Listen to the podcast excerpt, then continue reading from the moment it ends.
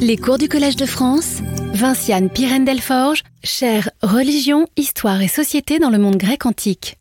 Bonjour, je me doutais bien que l'amphithéâtre serait un petit peu dépeuplé, mais je vous remercie d'être là. Euh, je voudrais aussi souligner que je suis là parce que voilà, nous avons des, des cours à dispenser, mais que fondamentalement, euh, je suis en sympathie avec le mouvement lui-même. Ce n'est pas parce que je suis ici aujourd'hui.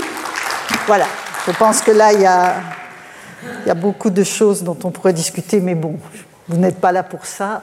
Je vais vous emmener en Grèce tout de suite euh, pour, euh, pour cette leçon, donc euh, la huitième leçon de cette, de cette série. Alors la semaine dernière, l'examen du cycle végétatif et du cycle des travaux agraires, hein, vous vous souvenez que j'ai bien fait la, différence entre les deux, a permis d'étayer le profil de Déméter tel que la lecture euh, des textes archaïques et l'étude de ses attributs onomastiques l'avaient progressivement dégagé.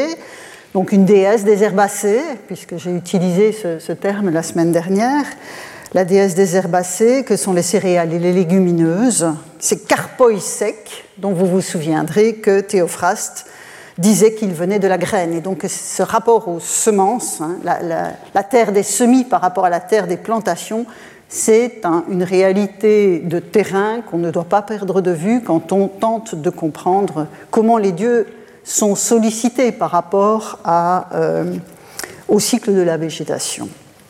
Alors, sur cet arrière-plan, nous l'avons vu dans les nombreux tableaux que je vous ai soumis. euh, sur cet arrière-plan, les thesmophories s'inscrivent majoritairement dans le temps des labours et des semailles d'automne, en tout cas sur les tableaux athéniens que je vous ai montrés la semaine dernière, alentour du mois athénien de Pianoption, c'est-à-dire à la fin du mois d'octobre. Il faut simplement euh, je dois simplement préciser, et j'aurai l'occasion d'y revenir, mais que ce- cette, grille de lecture athénienne, hein, qui est fondée donc sur le calendrier athénien, euh, ne correspond pas systématiquement. Donc, le- le- les thesmophories comme faites en rapport avec les semailles, c'est évident et on va le voir encore aujourd'hui, mais d'un point de vue strictement calendaire, euh, on a par exemple à Délos, les thesmophories se tenaient en Métagaitnion, c'est-à-dire deux mois plus tôt qu'à Athènes. Euh, à Thèbes, il semble, d'après un passage de Xénophon, que les thesmophories pouvaient se célébrer, en tout cas au début du IVe siècle, euh, en été, mais bon, l'été est une donnée calendaire assez élastique, donc on- il faudra qu'on repense aussi ce, rapport à, l'année, à l'année liturgique. Alors aujourd'hui, donc, je vais vous parler de la fête attique. Euh, au départ, deux documents variés. Pas de tableau aujourd'hui, uniquement des textes euh, et quelques images. Euh, donc voilà le menu du jour. Euh, je vais donc, avec le premier point, reprendre de façon circonstanciée la scolie au dialogue des courtisanes de Lucien. Je l'avais lu rapidement quand euh, nous avons évoqué le sens même du, mot thesmophoros il y, a, il y a 15 jours. Ensuite, nous verrons ce que les Thesmophoria Zousa et d'Aristophane euh, laissent poindre comme information sur le rituel. Et enfin, je mettrai ce faisceau d'éléments en résonance avec la documentation provenant des dématiques. Donc aujourd'hui, c'est ce que j'ai appelé dans le titre de la leçon les thesmophories athéniennes. Nous allons donc repartir de cette fameuse colie. Je vais d'abord relire avec vous l'ensemble du texte pour le remettre euh, en place, et puis je l'analyserai euh, dans, ses différentes composantes, notamment en produisant le grec que vous n'avez pas encore sous les yeux, parce qu'il y a une série de choses qui imposent euh, de se pencher sur, euh, sur le texte original. Donc je relis cette traduction que, j'ai produite avec vous. Les thesmophoria sont une fête des Grecs incluant des mystères. Le même type de chose est appelé aussi schirophoria. Ils étaient accomplis selon le récit plus fabuleux, puisque lorsque Corée a été enlevée par Pluton alors qu'elle cueillait des fleurs, un certain eubouleuse, qui était porchée, faisait paître ses porcs à cet endroit et ils furent avalés par la cavité en même temps que Corée. C'est donc en l'honneur de Bouleuse que l'on jette les porcelets dans les cavités de Déméter et Corée. Les restes pourris de ce qui est jeté dans les mégaras sont remontés par des femmes appelées puiseuses qui se sont gardées pures pendant trois jours. Elles descendent dans les espaces interdits et, ayant retiré les restes, les placent sur des autels. On considère que celui qui prend cela et le mélange aux semences obtiendra de bonnes récoltes. Donc vous voyez, le, rapport aux semences, aux récoltes, au labour est, est évident. On dit aussi qu'il y a des serpents sous terre, de par les fosses, qui consomment l'essentiel de ce qui est jeté.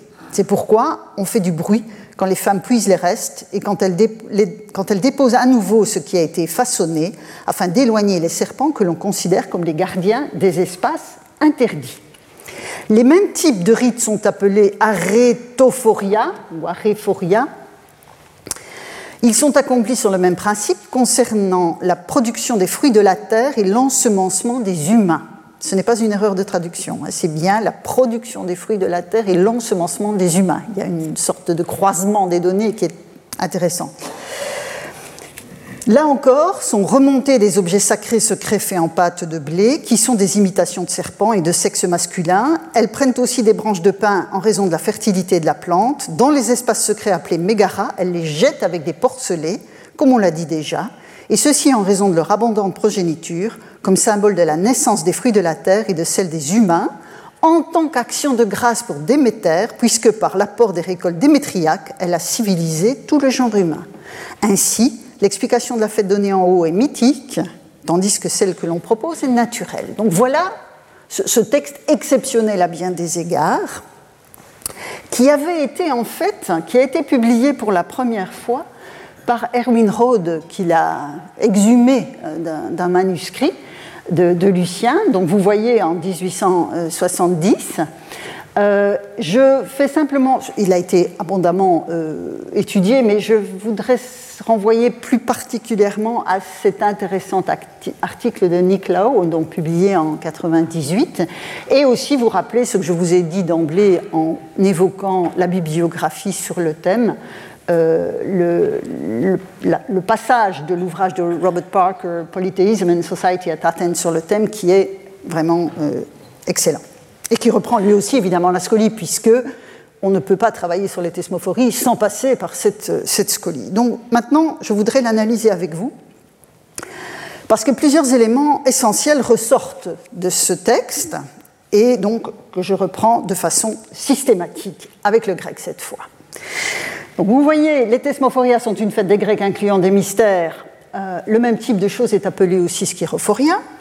Donc la fête, comme vous le voyez, est rapportée à l'ensemble des Grecs et non à une cité précise. Il y a cette, euh, connaissance hein, des Grecs et, du commentateur aussi que c'est une fête extrêmement répandue. Mais l'ancrage de la notice est athénien, comme on va le voir. Quant au terme de mysteria, donc les mystères auxquels recourt le scoliaste, il indique qu'une partie de la célébration est secrète. C'est un point que nous avons déjà vu euh, explicitement avec le même vocabulaire chez Hérodote quand il parlait de, la fête. Ce que la scolie ne précise toutefois pas, c'est le caractère exclusivement féminin de, des célébrantes. Quant à la mention des schirophoria, ici, c'est sans doute la fête des Skira que nous avons déjà vu passer, notamment dans les tableaux de la semaine dernière. Euh, donc une fête qui est célébrée le 12 Skirophorion. Nous sommes là à la fin juin, début juillet. À Athènes, fête compliquée parce que les traditions qui en parlent sont euh, contradictoires, mais dans les textes que nous avons vus ensemble, il s'agit d'une fête de femmes pour Déméter également. Alors l'expression du scoliaste a plongé bon nombre d'interprètes dans une forme de perplexité, euh, parce que beaucoup comprennent cette, phrase en grec kaleitai comme étant euh, ils appellent cela skirophoria également, mais je pense que là on a simplement une sorte d'analogie qui est opérée. Ils appellent ce genre de choses aussi skirophoria.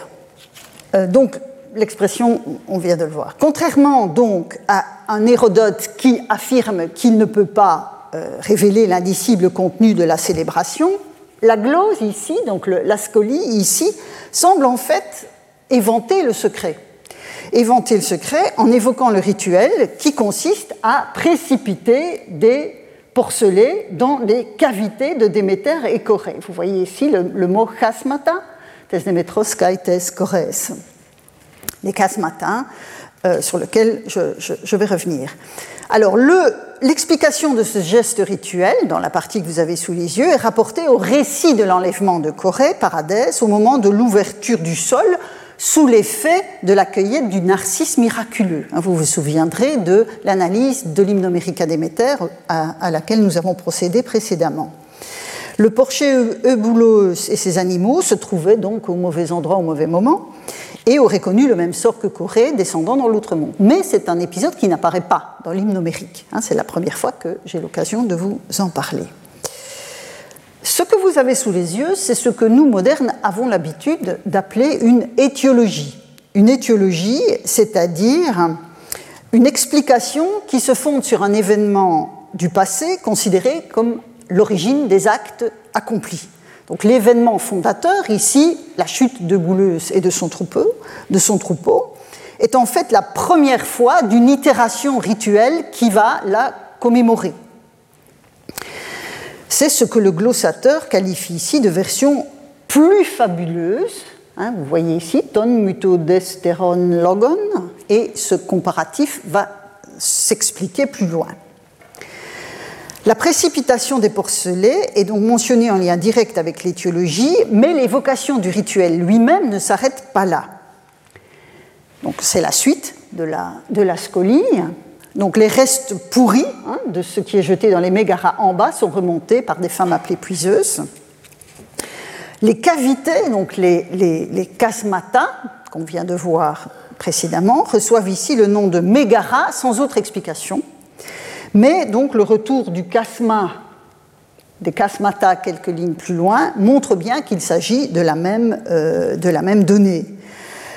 Quant à la purification préliminaire des puiseuses, hein, qui doivent se garder pures pendant trois jours, il s'agit probablement de l'abstention de relations sexuelles, ce qui atteste indirectement leur statut de femmes mariées. Le bruit qui est effectué à l'approche des cavités, donc c'est pourquoi on fait du bruit quand les femmes puisent les restes et quand elles déposent à nouveau ce qui a été façonné, doit faire fuir temporairement les serpents euh, qui gardent la cavité.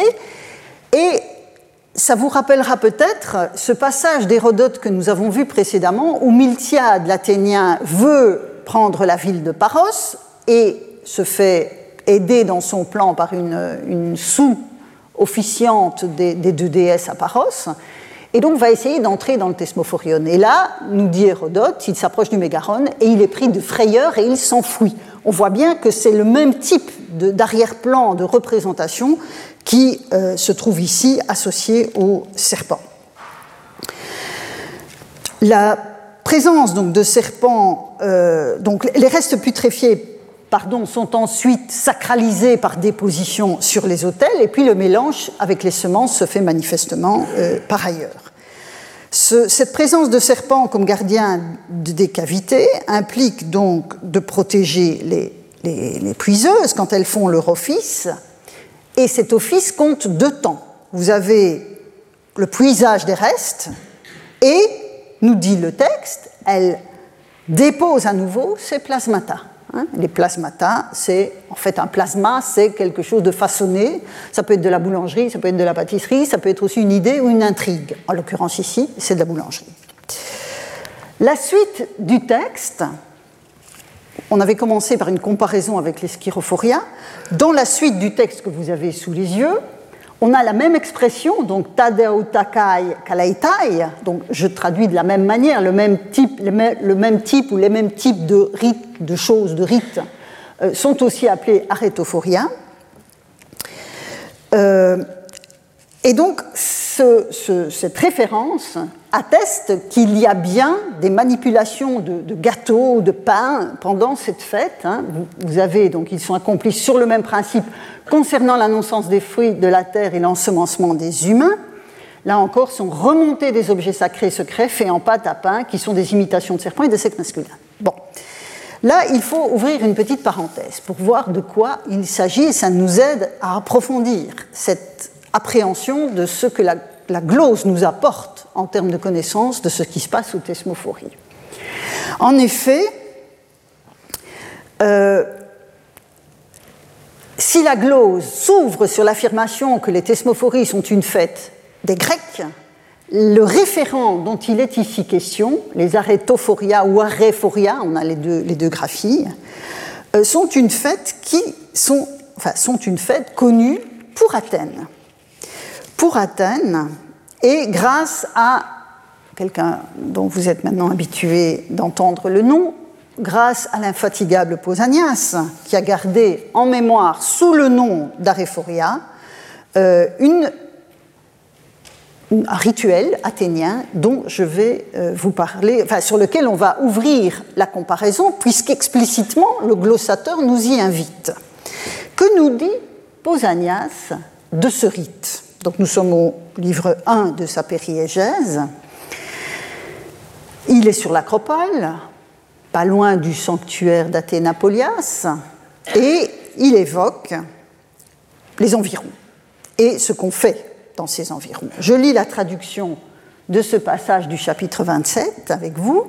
Deux jeunes filles habitent non loin du temple de Polias et les Athéniens les appellent aréphores. Vous voyez que ce sont les pratiquants des aréphorias, celles qui euh, agissent pendant les aréphorias.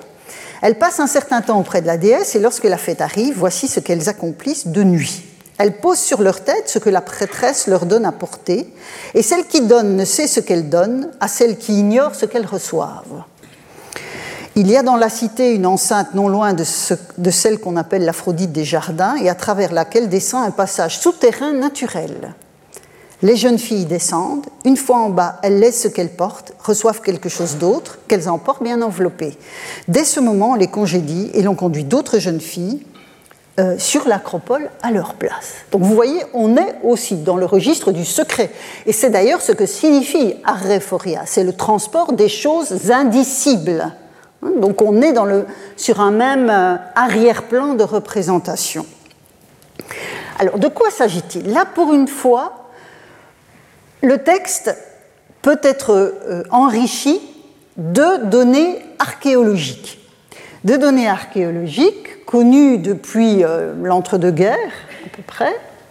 Donc, je vous ai mis ici un plan du plateau de l'acropole avec la, maquette. Donc, vous avez l'entrée, vous avez là le, le qui est le temple de l'Athénapolias. Et donc, quand Pausanias fait référence à ce, rituel, il, fait référence à l'espace qui est ici, pas loin de la Polias, et les archéologues ont mis au jour un passage, une faille, dont vous avez la coupe ici, à l'intérieur de l'acropole, donc, qui arrive effectivement, qui débouche au flanc nord, ici, non loin d'une enceinte dédiée à Aphrodite. Donc on a, c'est rare, c'est suffisamment rare pour être souligné, la convergence entre ce que Pausanias nous dit et ce que les archéologues euh, du flanc nord, enfin, qui ont fouillé le flanc nord, le plateau et le flanc nord de l'acropole, euh, nous permettent euh, de, connaître des lieux.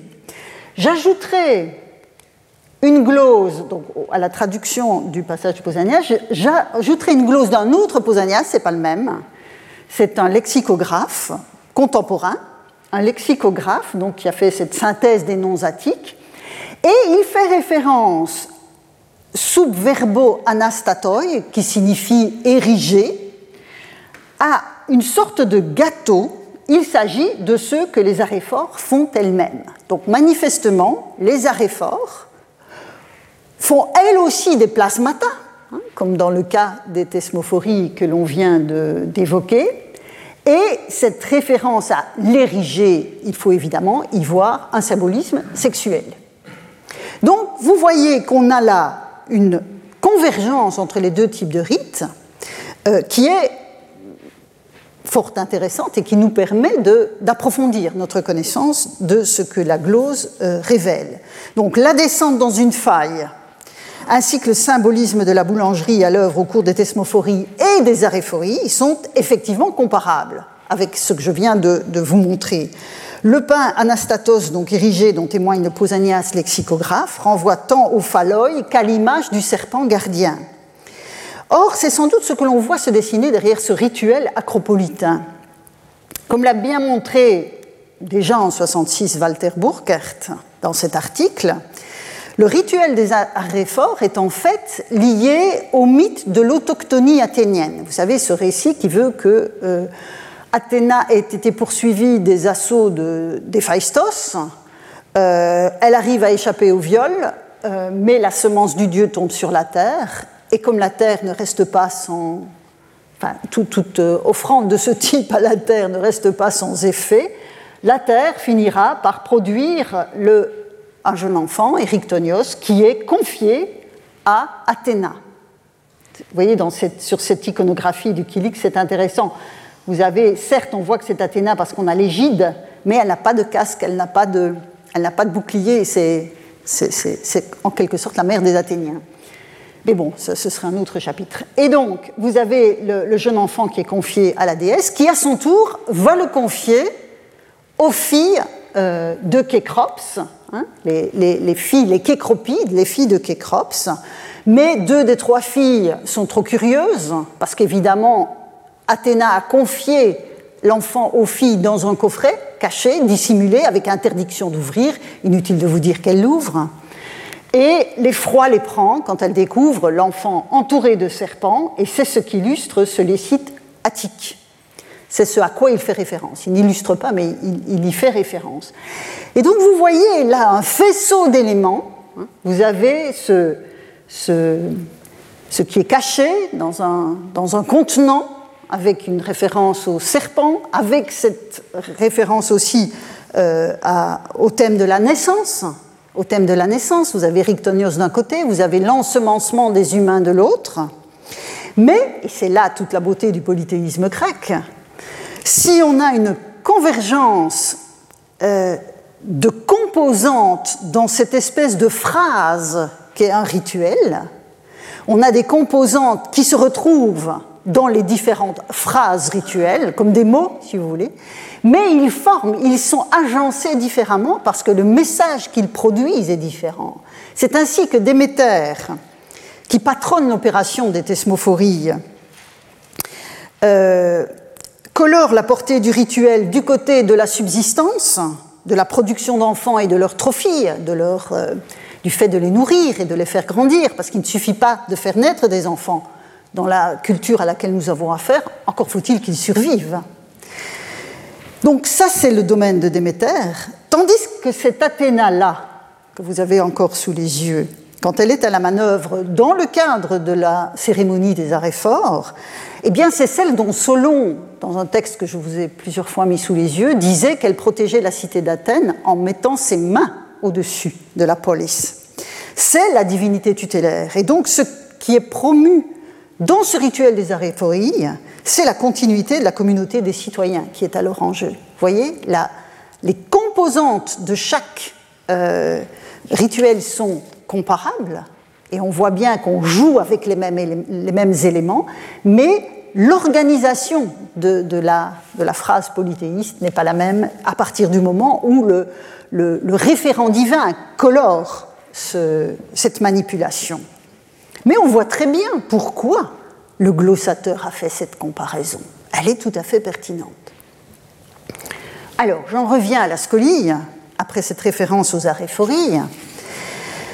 Euh, et la scolie énumère d'autres gestes accomplis par les puiseuses. Il s'agit cette fois donc du mouvement qui consiste à précipiter les porcelets dans la fosse, euh, avec des branches de pin, et le tout est interprété par le scoliaste et sa source, hein, parce qu'il se fonde sur, un texte plus ancien, je vous l'avais dit, comme une action de grâce pour Déméter, Caristeriat et Démétrie une action de grâce pour Déméter. Et cette précipitation fait écho par des symboles parlants, hein, donc à la fois les porcelets et les branches de pin, à la fertilité de la terre céréalière et à la fécondité des humains. On retrouve dès lors l'idée du saut civilisationnel que les dons de Déméter auraient permis à l'humanité de réaliser et l'explication du nom de la déesse, que je ne vous ai pas mis sous les yeux, j'en avais parlé à propos dans le cours consacré à cette explication. Ce sont donc deux types, et c'est la fin de la glose que je vous mets sous les yeux, ce sont donc deux types d'explications que distingue le texte euh, nommément. Hein. le texte produit lui-même hein, l'exégèse de ces explications.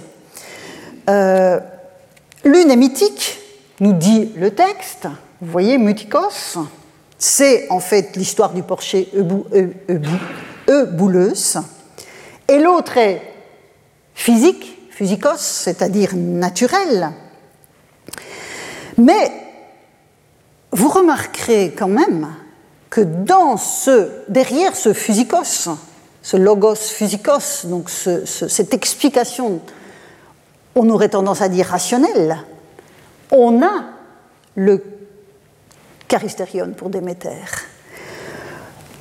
On a l'action de grâce pour Déméter. Donc nous continuons, même s'il y a cette distinction entre ce qui est mutikos et ce qui est physicos, nous continuons à nous situer dans un discours interne à la culture grecque qui prend les dieux au sérieux. Ça, je, veux vraiment le souligner par rapport à cette glose. Même si le propos dépasse la simple référence à la première fois, hein, l'étiologie que j'évoquais tout à l'heure, il met en évidence l'hommage à la déesse pour les dons qu'elle a apportés aux humains. Alors évidemment, l'origine du discours en question, de ce, discours, est difficile à déterminer car la glose, je vous l'ai dit, est exceptionnelle. Est exceptionnelle par son détail et sa sophistication. Alors on sait que c'est sans doute un érudit byzantin hein, euh, qui, l'a mise en forme dans le manuscrit de Lucien, mais euh, c'est manifestement l'œuvre sur laquelle il se fonde, cet érudit, euh, devait remonter à la période hellénistique et parler des rituels athéniens, évoquer les rituels athéniens. C'est également d'une même source qu'émane probablement, enfin non, pas probablement, c'est d'une même source qu'émane assurément ce texte de Clément d'Alexandrie dans le protreptique, donc avec Clément, nous nous situons euh, plus ou moins euh, à l'époque de Pausanias, vers la fin du deuxième siècle de notre ère.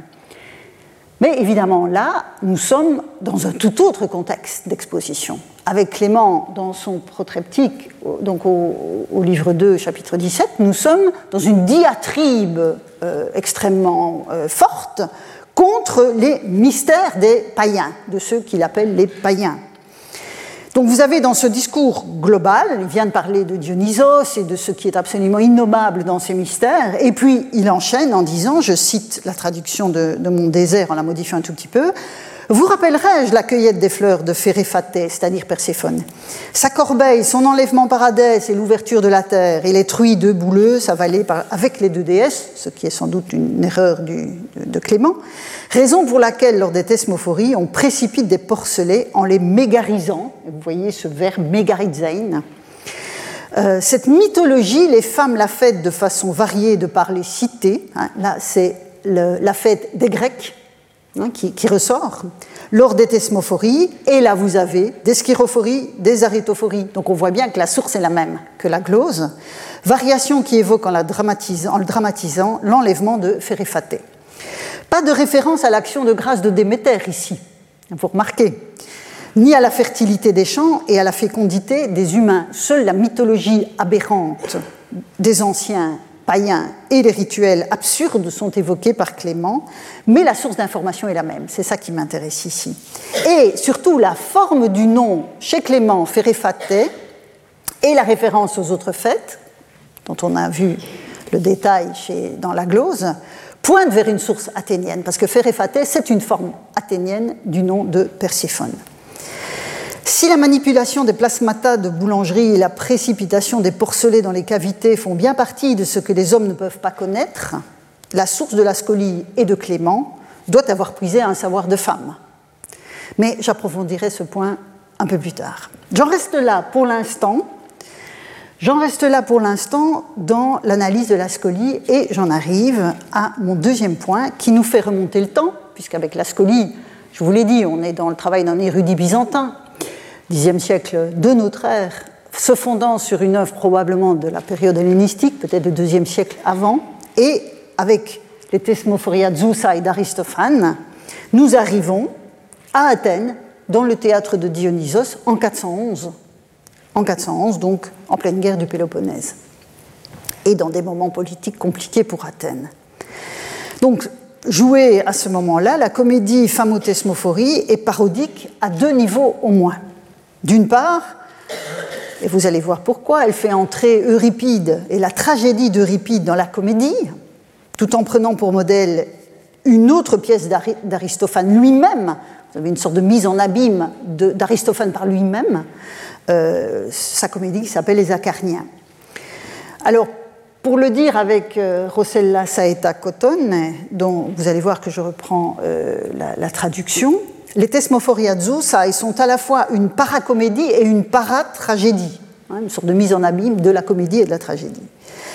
Mais ce qui m'intéresse moi plus particulièrement, c'est le choix de situer l'intrigue, le choix d'Aristophane de situer l'intrigue au cœur de la fête, hein, qui est ce qui l'érige en une sorte de pararituel dans une certaine mesure, si j'ose ce néologisme. Mais évidemment, là, c'est moi qui parle, puisque je suis beaucoup plus intéressé par cette construction-là que par le jeu intertextuel de, la pièce qui intéresse avant tout euh, ma, collègue. Alors, je vais résumer brièvement le contenu de la pièce pour ceux pour lesquels elle ne serait pas familière, pour mettre aussi la réflexion qui suivra en contexte. Alors, je vous raconte brièvement l'intrigue. Donc au fondement de cette intrigue est le procès que les femmes veulent intenter à Euripide, d'où le méta-théâtre, enfin la, méta-tragédie, la paratragédie. Donc les femmes souhaitent intenter un procès à Euripide au cours d'une assemblée qu'elles tiennent pendant la fête des Thesmophories. Et la raison de ce procès, c'est l'image peu flatteuse qu'Euripide donne des femmes dans ses tragédies, il en fait des infidèles, des poivrottes, des gloutonnes, euh, j'en passe, euh, des menteuses, enfin bon, tous les, stéréotypes négatifs associés à la jante féminine.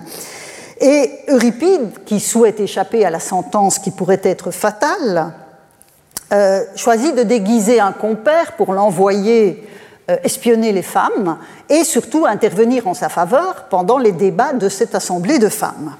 Alors il essaye de, convaincre un autre euh, auteur de tragédie, Agathon, d'aller euh, espionner les femmes, mais il refuse, celui-ci refuse. Donc il va envoyer un de ses parents déguisé en femme. Euh, mais le parent, au lieu, et c'est là évidemment tout le sel de la, comédie, le parent, au lieu de plaider pour Euripide, essaie de convaincre les femmes que finalement Euripide n'avait pas totalement tort. Et donc évidemment, il produit l'effet exactement inverse. Euh, il s'attire les foudres et les doutes de l'assistance féminine, puis arrive un homme euh, efféminé qui annonce aux femmes que quelqu'un les espionne. Euh, et évidemment, à partir du moment où il y a déjà les doutes sur cette étrange femme qui plaide pour Euripide et puis l'annonce d'un espion, le parent d'Euripide est démasqué. Il va donc courir à l'hôtel, se réfugier, en prenant au passage ce qu'il croit être un nourrisson et qui s'avère être une outre de vin, donc on continue dans cette idée des femmes euh, ivrognes. Il appelle ensuite Euripide, qui finit par euh, arriver déguisé en femme, lui aussi. Euh, il va commencer à échanger des, il va épouser des différents rôles de ses propres tragédies, hein, d'où cette injection de la tragédie d'Euripide dans la comédie d'Aristophane, auquel le parent répond. Et puis finalement, Euripide délivre son parent en jurant aux femmes qu'il ne dira plus jamais de mal d'elles. Vous aurez compris que nous sommes très loin de la gravité de l'hypnomérique ou de la glose, l'érudition de la scolie telle que nous venons de, euh, de l'évoquer. Mais évidemment, c'est ça, la beauté du travail des historiens de l'Antiquité, c'est qu'ils doivent vraiment faire leur miel de tous les types de textes. Et aujourd'hui, c'est particulièrement le cas. Alors, avant d'entrer dans certains passage du texte, je vais procéder avec la, comédie comme je l'ai fait avec la glose, euh, je voudrais rappeler évidemment que les thesmophories sont une fête de femmes et que c'est là que se situe le sel hein, de l'intrigue euh, mise en scène par, euh, par Aristophane. Mais cela signifie aussi que le regard masculin d'Aristophane se limitait d'une part à ce qui était pertinent pour son propos et d'autre part à ce qui était connu de chacun. C'est ce qu'Hérodote, j'y faisais référence tout à l'heure, disait déjà à sa manière, euh, j'ai souligné le passage, donc de même sur la cérémonie de Déméter que les Grecs appellent thesmophorie, sur elle aussi gardons le silence, sinon pour en dire ce que permet la piété. Alors évidemment, ce n'est pas du tout comme cela que s'exprime Aristophane, mais on peut considérer que ce qui affleure des actes posés par les femmes dans la comédie n'est pas forcément une invention, mais il s'agit de ce que même les hommes pouvaient connaître de la fête en question. Donc, mon, point de vue, si vous voulez, méthodologique par rapport à ce texte, c'est, de le prendre au, sérieux dans la mesure où c'est une comédie. Hein. donc il faut trouver la, bonne, mesure. Alors le cadre de l'intrigue est donné d'emblée dans l'échange préliminaire entre Euripide et son parent. En ce jour, dit Euripide, on saura si Euripide doit vivre encore ou mourir. Et le parent lui dit Mais comment ça? Puisque les tribunaux aujourd'hui ne jugent pas et que le Conseil ne se réunit pas, vu que c'est le troisième jour des thesmophories, celui du milieu. Donc le cadre est posé d'emblée. Malheureusement, ce passage a suscité énormément de commentaires, et ce, dès l'Antiquité, dans les scolies, c'est évident. Et ces commentaires ont nourri ensuite le questionnement et les solutions contradictoires des modernes à propos de l'organisation de la fête, en tout cas de la durée de la fête. Je, vous résume rapidement la problématique qui repose en fait sur, ce vers, le vers 80. Donc euh, c'est le troisième jour des thesmophories, celui du milieu. Si le, texte est, du vers 80 est bien authentique, ce que certains contestent en le corrigeant, la fête devait durer cinq jours. Pour que le troisième jour soit celui du milieu, il faut que la, fête dure cinq jours. Euh, or, les scolies placent la fête sur trois jours une partie des scolies. Ici, je vous ai repris donc, une, des, anciennes scolies de, la comédie. Donc, Carle XI de Pianoption. Hein. nous sommes dans le mois dont je vous avais parlé. Carle XI, c'est la montée, donc c'est le nom de la journée en question, Anodos. Le 12, Nesteia, le jeûne. Puis le 13, Caligenea, la belle naissance. Dès lors, une correction du texte est proposée pour éliminer la référence au troisième jour en ne conservant que la mention du jour du milieu. C'est-à-dire que la comédie d'Aristophane se placerait le jour du jeûne, appelé Nesteia à Athènes. Et quand les femmes sont réunies en assemblée et ouvrent la discussion, il est à nouveau fait référence au jour du milieu, en soulignant qu'il s'agit du moment où, des thesmophories où les femmes ont le plus de temps libre, ce qui est une indication intéressante. Et donc je lis ce passage avec vous, donc vers 371-380. Écoutez toutes. C'est très drôle en plus, enfin très drôle. Il y a une ironie là derrière qui est délicieuse. Écoutez toutes, le Conseil des femmes a décidé ce qui est presque une contradiction dans les termes hein, en Grèce ancienne. Le Conseil des femmes a décidé, sous la présidence d'Archicléia, Lysilla étant secrétaire, sur motion de Sostraté, de tenir une assemblée à l'aube, le jour du milieu des thesmophories. Le revoilà. Mais là, on ne dit pas que c'est le troisième. Celui où nous avons le plus de temps libre est de délibérer avant tout sur Euripide de la peine qu'il doit subir, car il est parvenu, pardon, car il est prévenu de nous avoir outragées toutes. Qui veut prendre la parole? Donc c'est une délicieuse parodie des séances effectives de l'Assemblée euh, des citoyens avec la lecture d'une résolution du Conseil, qui est soumise à la discussion, puis au vote. Donc tous les spectateurs, évidemment, devaient retrouver ce qui leur était familier. Quant au temps libre dont disposeraient les femmes ce jour-là, il tente à accréditer euh, l'interprétation du jour du milieu comme étant le jour du jeûne. D'autant plus qu'à la fin de la comédie, on a un passage qui fait explicitement référence au jeûne des femmes pendant la fête. Je lis avec vous, donc c'est une prise de parole de, la, de au vers 947-952. Allons, faisons la fête comme c'est la coutume pour nous, femmes, en ce lieu. Quant à la saison sainte, nous célébrons les rites sacrés des deux déesses. Même posons les honneurs par le jeûne, en priant souvent les deux déesses avec nous pour que d'année en année, il lui soit encore longtemps donné de servir ces rites.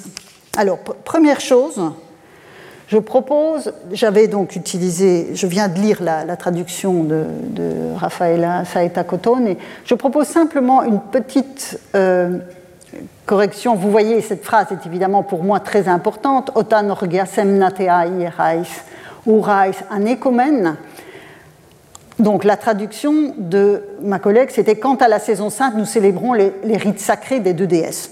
C'est évidemment correct, mais je pense qu'on peut être plus précis Quant au temps propice au rite sacré, vous vous souvenez, hein, je vous ai parlé plusieurs fois de la traduction de hora, horé. Or ici, on a quand même des occurrences nombreuses, donc on voit que c'est quelque chose d'important. Euh, au temps propice au rite sacré, nous soulevons les vénérables orgias pour les deux déesses. Et là, j'ai restauré la dimension concrète de ces orgias parce que le verbe, me semble-t-il, ici, Anekain, impose cette vision concrète, on soulève Hein. On ne fait pas simplement de façon un peu banale célébrer les rites. Je pense qu'il y a là une autre dimension. Mais bon, c'est une proposition. Euh, et quant à Poson, en fait, là, vous savez, on a affaire à un auteur comique. Donc évidemment, le référentiel est, extrêmement important et très ancré dans la réalité de, ce que vivent les, Athéniens. Et Poson, euh, c'était un, un peintre euh, qui était bien connu pour son indigence. Et donc, vous avez là une sorte de clin d'œil au public en disant, ben oui, euh, il y en a un qui jeûne tout le temps, c'est Poson. Hein. donc, quelque part, il célèbre les thesmophories toute l'année. Bon, donc un petit clin d'œil euh, à, cette, actualité. Alors, je, je, vais reparler du jour concerné, mais je voudrais dire un mot également sur le lieu de la célébration. Hein, quand elles disent en ce lieu, donc c'est la coutume pour nous femmes en ce lieu. Je vous ai dit, en refermant la leçon de la semaine dernière, que je souscrivais à l'interprétation de Kevin Clinton, euh, considérant que les thesmophories étaient une fête qui se célébrait dans l'Édème, dans et qu'il n'y avait pas nécessairement de, fête euh, publique célébrée par toutes les Athéniennes au même moment, au même endroit. Alors évidemment, Aristophane, lui, il donne une image unifiée hein, de la célébration. La meilleure preuve, c'est que dans la comédie, vous avez des femmes qui viennent de différents dèmes. Et ça a pu évidemment influencer l'idée qu'il y aurait eu, idée contre laquelle euh, Kevin Clinton, je pense, a développé des arguments convaincants, l'idée qu'il y aurait eu une fête unifiée. Donc je pense que ça n'invalide pas cette interprétation. En tout cas, ce qui m'intéresse sur le plan concret, il y a chez Aristophane une indication qu'on a affaire à un critère organisationnel commun qui traverse toutes les célébrations thesmophoriques. C'est le regroupement en skenai, c'est-à-dire en ce qu'on traduit habituellement par des tentes ou des, abris provisoires. Vous vous souviendrez que quand on avait parlé du sens de Thesmophoros, j'avais, enfin, des attributs onomastiques plutôt de la déesse, j'avais produit ce, fragment de, de, de, vase trouvé en Sicile, à Gela, avec la référence à la scana de Dicaio. Je vous avais dit que je reviendrai là-dessus. Ben, c'est le moment d'y revenir. Donc voilà, vous avez cette organisation que l'on va retrouver chez Aristophane. Que l'on va retrouver chez Aristophane. Donc dans ce passage euh, des vers 622-635, c'est un, en fait, c'est un passage où le parent d'Euripide a suffisamment attiré les soupçons sur lui pour que cette dernière s'interroge en se disant Mais c'est qui cette femme bizarre Et donc, je lis la traduction avec vous. Clistène, alors Clistène, c'est l'homme efféminé qui est venu dire aux femmes qu'on les espionnait. Tu m'as l'air complètement délirante, dit-il aux parents qu'il prend pour une femme. Tu es déjà venu ici avant? Oui, oui, par Zeus, dit, dit, le parent, tous les ans. Et qui est ta compagne de tante? Et là, vous avez en grec donc le, rapport euh, suskenetria. Donc vous avez cette référence à l'implantation de tentes dans l'espace sacralisé pour l'occasion. Euh, donc, quelle est ta compagne de temps La mienne, dit-il, c'est Deina, donc ça veut dire euh, machin chose, si vous voulez. Euh, pauvre de moi, tu ne dis que du vent, dit Clisthène. Et puis il y a une femme qui pousse Clisthène et qui lui dit Pousse-toi, je vais la mettre à l'épreuve pour de bon, sur les rites de l'année dernière. Toi, mets-toi à l'écart, dit-elle à Clisthène, puisque c'est un homme et qui ne peut donc pas entendre ce qui va se dire sur les rites. Tu ne dois pas écouter, tu es un homme. Toi, en revanche, dis-moi, quel est le rite qui nous a été révélé en premier? Donc, voyez ici le, cœur de ce qui est exclusivement féminin dans le rituel qui transparaît, mais évidemment qu'Aristophane va complètement détourner en soulignant l'ivrognerie des femmes. Vous avez, voyons, dit le parent, quel était donc le premier? Nous avons bu. Et après ça, dit la femme. Donc comme si effectivement, c'était le cas. Et après ça, le deuxième, nous avons trinqué, dit-il. Ça, tu l'as entendu dire par quelqu'un, mais quel était le troisième? Et puis il invente, Axénila a demandé une cuvette parce qu'il n'y avait pas de pot de chambre. Enfin, on est dans la bouffonnerie aristophanesque. Et la femme lui dit Tu ne dis rien de sensé, ici vient Clisthène, le voici, l'homme dont tu parles. Et donc vous voyez, outre cet élément organisationnel du partage des femmes dans des, on dirait des chambrées euh, si on était à l'armée, mais là en l'occurrence ce sont des, des donc des tentes, et cette idée que ce qui est fédérateur dans la fête pour les femmes, c'est précisément ce rapport euh, aux rites qui sont révélés. Et vous avez ici donc euh, proton, heminton, hieron et des knuto, donc montrer des hieras. Alors là encore, il y a une ambiguïté. Une ambiguïté. Est-ce que les hieras, c'est le rituel ou c'est l'objet? Ça peut être les deux, mais les réponses ici induisent plutôt vers des comportements, donc plutôt vers le rituel.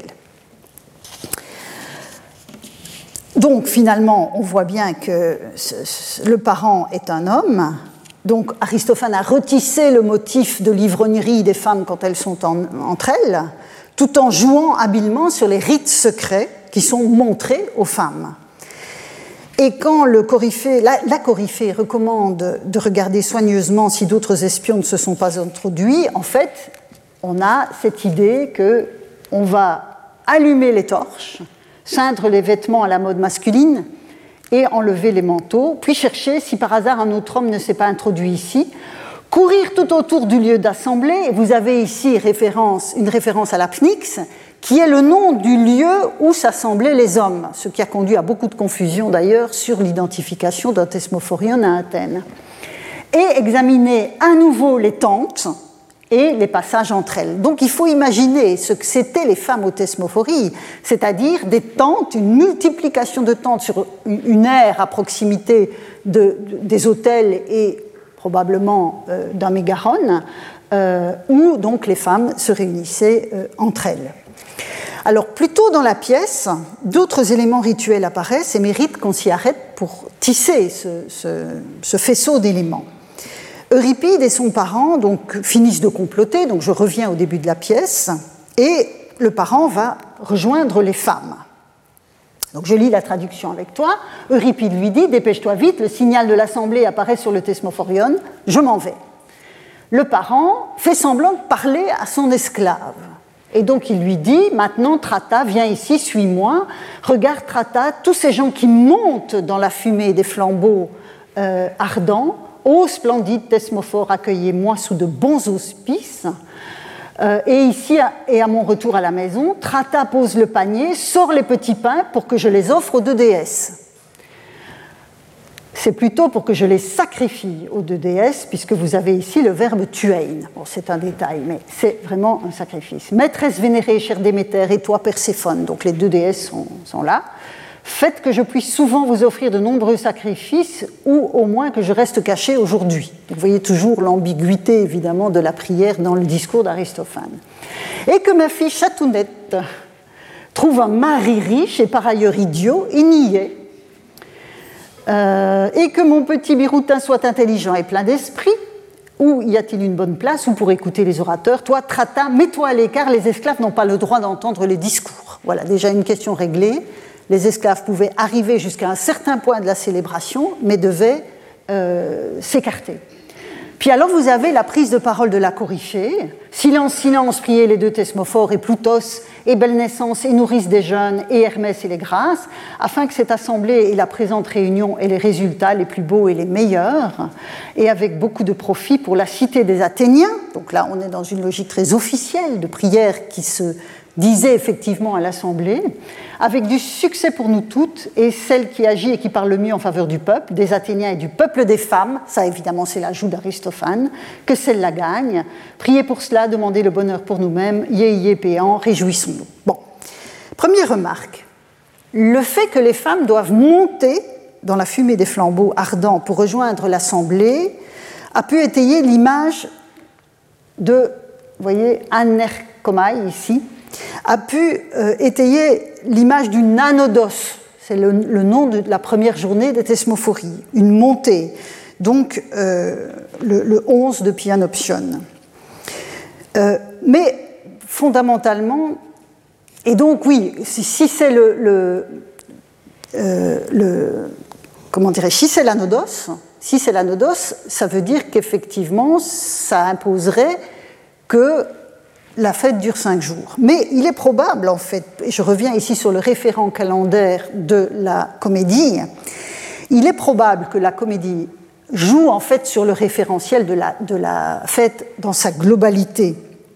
Vous avez la référence effectivement à la montée, vous avez la référence aux jeunes que je vous ai montré, et même à la belle naissance, puisque je vous ai dit tout à l'heure que le parent allait s'emparer de ce qu'il pensait être un nourrisson et que c'était, qui était finalement une outre de vin. Mais le fait qu'il soit susceptible de s'emparer d'un nourrisson euh, montre que euh, la présence d'un tout jeune enfant au sein des thesmophories n'est pas une absurdité qui aurait évidemment surpris les, euh, les spectateurs de la pièce. Ça pouvait être une composante effective de la célébration qui renvoie évidemment à la Kaligeneia, à la belle naissance. Donc on voit bien qu'Aristophane ici a joué sur tous les tableaux. Deuxième euh, remarque sur, sur, ce passage, le parent donc, qui fait comme s'il parlait à son esclave, prie en même temps les thesmophores, la servante donc doit, est, susceptible de sortir des paniers, toute une série de, de, gâteaux, euh, mais donc on voit que l'esclave n'assiste pas la fête. Quant aux prières qui suivent, celle du parent est adressée au seul thesmophore et formulée comme s'il était une mère qui prie pour ses deux enfants, un garçon et une fille. Alors évidemment, le nom des enfants relève de ces nombreux jeux de mots salaces de la comédie, puisque la fille s'appelle Koirios, c'est-à-dire petit porcelet, hein, ce qui est une contradiction dans les termes, mais petit porcelet, tout en désignant aussi le sexe féminin dans le langage euh, dans, le vocabulaire grec, ça peut être une. On, a d'autres exemples chez Aristophane, et le nom du garçon fait de même pour le sexe masculin. Donc on voit bien que là, euh, euh, Aristophane s'amuse. La deuxième prière, en revanche, sérieuse, prise en charge par la Coryphée, donc la maîtresse du cœur, invoque les divinités présidant à l'assemblée qui va commencer. On y retrouve les thesmophores, Plutos, dont je vous ai déjà abondamment parlé, l'entité qui protège la richesse céréalière qu'on voit les deux déesses. Vous avez Kaligeneia et Kourotrophos, qui déclinent la protection des deux déesses sur la production d'enfants, la gestation d'enfants et leur trophie, donc le fait qu'ils survivent aux premières années. Vous avez Hermès et les Carites, hein, ici, Hermès et les Carites, ben avec Hermès, on a le dieu des passages, celui qui ramenait Corée des enfers. Et Carite, ben, c'est les divinités qui favorisent la réciprocité entre les dons des dieux et les offrandes des hommes. Donc on, est là dans une, une, liste de destinataires de la prière qui est comme une sorte de glose divine hein, de ce qui est euh, attendu. Alors certes, le propos est comique et satirique, inutile de vous faire un dessin, il suffit de lire.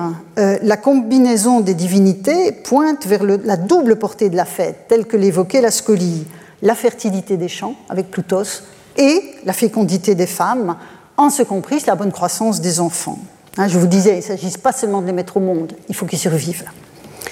Enfin, je convoquerai un ultime passage dans cette comédie d'Aristophane, à savoir un hymne clétique qui est chanté par le chœur à la fin de la comédie. Alors un hymne clétique, c'est un hymne qui invoque la divinité pour qu'elle vienne. Donc une sorte de sollicitation pressante de euh, la, présence de la divinité au sein du rituel. Et donc, que nous dit cet hymne? Je lis la traduction euh, avec vous. Donc on est au vers 136 ou 159, donc on est presque à la fin. C'est l'usage d'invoquer ici en chœur Pallas, l'ami des danses, donc là on a la divinité tutélaire, hein, Athéna. Jeune fille, vierge indomptée, qui seule tient notre cité et qui, avec un pouvoir manifeste, est appelée celle qui en détient les clés. Apparaît-toi qui, comme il se doit, déteste les tyrans.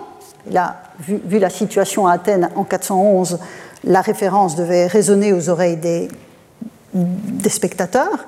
Le peuple des femmes t'invoque, viens à moi en compagnie de la paix, ami des fêtes. N'oubliez pas, nous sommes au cœur de la guerre du Péloponnèse. Ça, c'était pour Athéna. C'était le moment politique. Puis vous avez les thesmophores. Venez, propice, bienveillante, souveraine, en votre bois sacré, là où il n'est pas permis aux hommes de contempler les vénérables orgias, là où à la lumière des torches vous apparaissez toutes deux, immortelles visions. Venez toutes deux, avancez toutes deux, nous vous en prions, ô toute souveraine Thesmophore. Si jamais par le passé vous avez répondu à notre appel, venez, rejoignez-nous à nouveau, nous vous en supplions ici même. C'est le, libellé typique des hymnes clétiques. Alors, j'ai modifié, vous le voyez, euh, la traduction de Ravela Saeta Cotton et en, insistant sur. J'ai ajouté ces toutes deux, même si ce n'est pas très joli et c'est un peu redondant, précisément parce que le grec utilise le duel, qui est très difficile évidemment à rendre en français sans déployer cette récurrence de référence au fait qu'elles sont deux. Euh, vous voyez les, verbes en, grâce ici. Donc, ces verbes au duel euh, soulignent euh, l'indissoluble lien entre la mère divine et sa fille dans le cadre rituel et la réunion des deux hein, dans, dans, le cadre du rituel après la période de jeûne qui, si on accepte de lire le rituel en ayant en tête comme le disait Clément euh, d'Alexandrie, le fait que la dramatisation de l'enlèvement de Corée traverse tous ces rituels, on a évidemment l'idée des retrouvailles, hein, des retrouvailles à la fin du, euh, processus, immortelle vision. Euh, est-ce que je l'ai Ambrotonopsine, hein, donc des deux divinités. On a un nouveau donc on a la référence, c'est une sorte de condensé, si vous voulez, de ce qui compose la fête. Vous avez la référence Houtémis, donc il n'est pas religieusement permis aux hommes de voir tout cela. Euh, et vous avez donc euh, aussi la référence aux torches qui est récurrente et qui, fait partie des attributs des deux divinités, tel que le chant d'Agathon au début. Je vous ai déjà montré ce passage puisqu'on y avait la référence à la Ctonia ou, aux Ctonia et aux déesses ctoniennes. Donc en recevant le flambeau sacré pour les ou des deux déesses, on ne peut pas trancher, jeune fille avec la libre batterie danser ce chant. Donc vous avez une attente d'épiphanie qui est commune à tous les hymnes clétiques. Donc Aristote, Aristote, euh, Aristote c'est pas tout à fait la même chose, Aristophane ne dévoile rien des rites féminins en mettant cet hymne en scène. Néanmoins, en tant que citoyen de la cité d'Athènes où le culte de Déméter et notamment le culte éleusinien est fondamental, il inscrit évidemment sa comédie sur un arrière-plan démétriaque qui est bien connu de ses concitoyens. Et de ce point de vue, l'Ambrotos Opsis, ici, euh, l'immortelle vision que les célébrantes euh, espèrent, fait écho à l'importance de la vision que j'avais bien souligné dans l'analyse de l'hymne numérique à Déméter. On voit bien que la question de la vision des deux déesses est extrêmement importante, que ce soit dans le cadre éleusinien ou dans le cadre thesmophorique. Puisque, encore une fois, hein, euh, Clément le disait, cette mythologie, les femmes la célèbrent de façon variée, cité par cité, lors des thesmophories, etc. Variation qui évoque le dramatisant l'enlèvement de Féréfaté. Donc il y a tout cet arrière-plan infuse en fait le rite. Aristophane en parle peu, mais je pense qu'on a ici des éléments qui nous permettent de voir au moins le référentiel qui habitait l'arrière-plan de cette, euh, de comédie. Alors, dernier point, plus court, soyez rassurés, je suis presque au bout.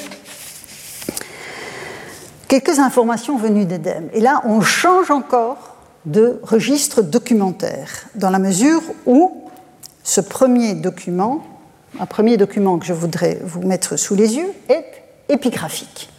Cette fois, il est épigraphique, donc on change totalement de registre. Il date de l'année 334-3. On a un archonte, donc on arrive à dater très précisément, ce qui est rare.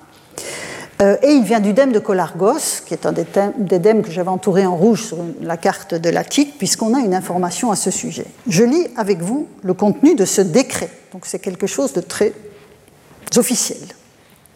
Malheureusement, il est mutilé au-dessus, donc ça devait commencer avec les attendus que l'on a vus d'ailleurs mis en scène par Aristophane à propos des femmes. Donc voici ce que les arcousailles, donc les magistrates en fait, donnent toutes deux en commun à la prêtresse pour la fête et l'organisation des thesmophories. alors là, vous avez, je vais vous épargner la lecture, une, quantité d'ingrédients de, de, farine, de fruits secs, et vous avez j'aurais dû tout lire finalement, des flambeaux, voilà, ne valant pas moins de deux oboles et quatre drachmes d'argent. Donc les flambeaux, encore une fois, importants dans ce registre. C'est ce que donnent les arcoussailles, afin que ce soit jamais dans l'intérêt du dème de Colargos, selon ce qui est écrit, qu'une selle soit dressée dans le pition, etc. L'intérêt de ce document, il est organisationnel. Il est organisationnel. On a donc deux femmes nommées arcoussailles, des, magistrates. Hein, c'est le féminin de Arcone, donc c'est l'équivalent, au féminin, fournissent des provisions, des flambeaux et du cash à la prêtresse en vue du rituel. On sait par ailleurs que les prêtresses étaient aussi des femmes mariées. On a, par exemple, dans un autre dème, on a un, décret honorifique où on voit clairement que la prêtresse des thesmophores, est la femme d'eux. Donc c'est clair que c'est comme ça qu'elle est euh, identifiée. Les composantes de cette liste, hein, vous voyez, beaucoup de farine, beaucoup d'orge, euh, pointent notamment vers la préparation de pain et de gâteaux de toutes sortes. Et le nombre de deux responsables est en fait confirmé dans un autre type de document encore. Et vous voyez que même si nous ne faisons pas des sciences, en, en tant qu'historiens, évidemment, l'expérimentation stricte nous est refusée nous ne sommes pas une science expérimentale, mais la convergence des différents types documentaires peut nous tenir lieu d'expérimentation. Et c'est ça aussi que je veux vous montrer dans, ce, dans, cette convocation de toute une série de textes différents. Et donc ici, nous sommes dans un discours d'orateur, en l'occurrence l'orateur Isé. Et euh, que nous dit-il? À propos de la légitimité euh, de, la mère du plaignant ce ne sont pas ces faits seulement qui mettent en évidence que notre mère était fille légitime de Chiron, mais encore la conduite de notre père, ça je l'ai mise de côté, c'est ce qu'il y a là, euh, et l'attitude des femmes du Dème envers elle. C'est ça qui m'intéresse. Les femmes du Dème, dans la suite, choisirent notre mère avec la femme de Dioclès de Pythos pour présider aux thesmophories et accomplir avec celle-ci les cérémonies d'usage. Et on voit un peu plus loin dans le, dans le, discours que elle a donc été responsable des rites. Hein, Curia Poyein Hieron.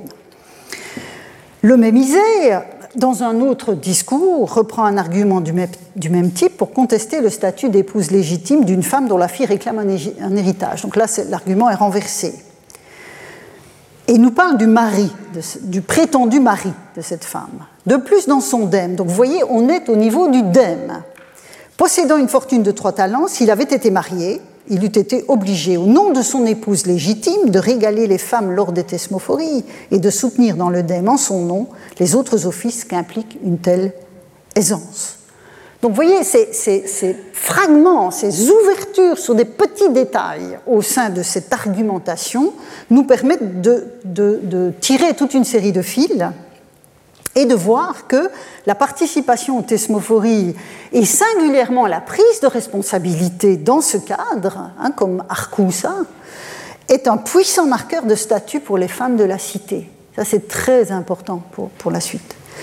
Mais vous constatez que, hormis la référence au porcelet dans la scolie de Lucien, dans, dans ce que je viens de vous présenter aujourd'hui, euh, on ne voit poindre de sacrifice animal ni dans la comédie d'Aristophane, ni dans l'inscription de Colargos, ni, en tout cas de façon directe, dans les discours des orateurs. Il y a juste la référence, ici j'ai traduit par régaler les femmes, mais en fait euh, ça fait référence à un repas, à un banquet.